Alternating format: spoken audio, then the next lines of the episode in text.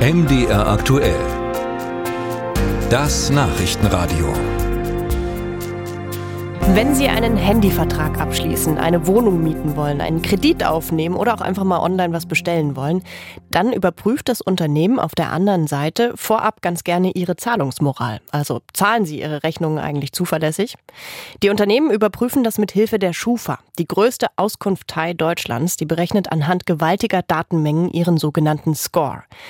Und wenn Sie in einem bestimmten Stadtgebiet wohnen oder auch viel umziehen oder viele Konten haben, dann kann sich das zum Beispiel negativ auf Ihren Score auswirken.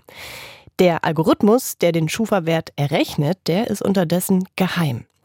Der Europäische Gerichtshof in Luxemburg hat zu diesen Vorgängen heute ein Urteil gesprochen. Ich möchte darüber sprechen mit unserem Kollegen vom Norddeutschen Rundfunk, mit Peter Hornung. Er steckt tief im Thema drin und hat immer wieder zur Schufa recherchiert. Herr Hornung, wie genau ist denn das Urteil jetzt ausgegangen? Ja, das Gericht hat gesagt, wenn ein Unternehmen diesen Schufa-Score hernimmt als K.O.-Kriterium, ob jemand einen Vertrag bekommt oder nicht, also einen Kredit, einen Energievertrag, einen Handyvertrag oder so, dann ist das nicht zulässig, weil da quasi ausschließlich automatisiert über einen Menschen entschieden wird. Und im europäischen Datenschutzrecht, da steht ganz klar drin, niemand muss hinnehmen, dass über ihn nur automatisiert anhand einer solchen Zahl entschieden wird. Das Ganze geht übrigens auf ein Verfahren vor dem Verwaltungsgericht Wiesbaden zurück. Da hatte eine Verbraucherin den Kredit nicht bekommen, eben weil sie einen niedrigen Score hatte.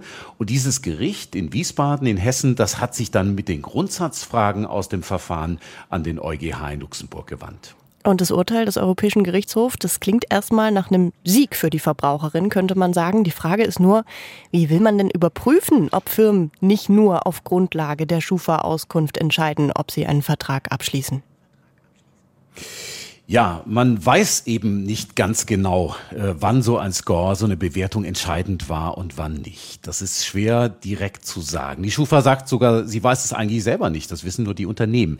Aber immer in den Fällen, wo ein Unternehmen nicht viel weiß über mich als Neukunden und sich dann bei der Schufa oder auch bei ihren Mitbewerbern übrigens eine solche Bewertung holt, dann kann man vermuten, dass der Score ausschlaggebend ist für eine Entscheidung. Also bei einem Handyvertrag, bei einem Online-Kredit, bei einer Bank, die mich gar nicht nicht kennt, bei einem Energievertrag mit einem neuen Unternehmen.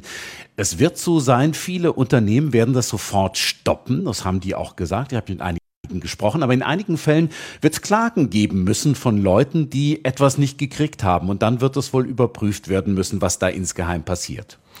Erwartet wurde ja eigentlich auch eine Entscheidung darüber, ob die Schufa, die ja ein privates Unternehmen ist, ob die überhaupt all diese Daten von Verbrauchern sammeln darf. Also ungefragt und ohne dass Verbraucher sie einsehen können, geschweige denn irgendwie Zugriff drauf haben.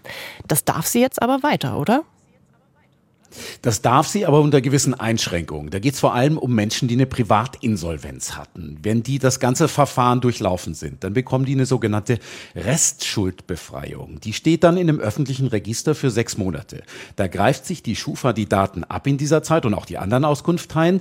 Die hat sie lange Zeit für drei Jahre gespeichert. Äh, jüngst jetzt vor dem Urteil hat sie das auf sechs Monate verkürzt, weil sie eigentlich ahnen konnte, was kommt. Und da hat das Gericht jetzt gesagt, wenn es im öffentlichen Register für sechs Monate steht, dann darf es eine Auskunftei wie die Schufa nicht drei Jahre lang speichern. Und welche Tragweite hat die Entscheidung des Europäischen Gerichtshofs jetzt? Wie bewerten Sie das? Also ich glaube, das ist ganz wichtig und es hat auch eine große Tragweite, viel erstmal hinter den Kulissen. Ich weiß von Unternehmen, die sagen, jetzt müssen wir erstmal die Art und Weise ändern, wie wir Neukunden überprüfen. In Klammern, das hat auch negativen Auswirkungen auf Verbraucher, muss man auch sehen. Mit wem wir Verträge schließen. Es kann sein, dass wir erstmal weniger Neukunden annehmen, weil wir die Schufa-Bewertungen nicht einfach einsetzen können und wir können sie auch nicht ersetzen sofort, weil wir nichts wissen über den oder diejenigen, der da zu uns kommt.